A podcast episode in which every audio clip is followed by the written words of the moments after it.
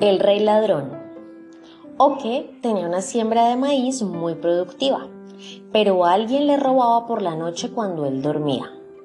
Cansado de que sus siembras fueran diezmadas por un ladrón, llamó a Eleguá y le ofreció Ekue Yaguadó, que es una mezcla de jutía, pescado y maíz tostado, para que le vigilara el sembrado y le dijera quién era el ladrón.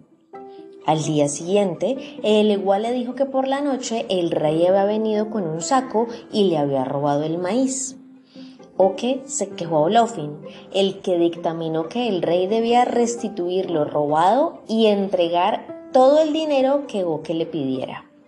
Así, Oque se convirtió en un hombre muy rico y llegó también a tener su propio reino.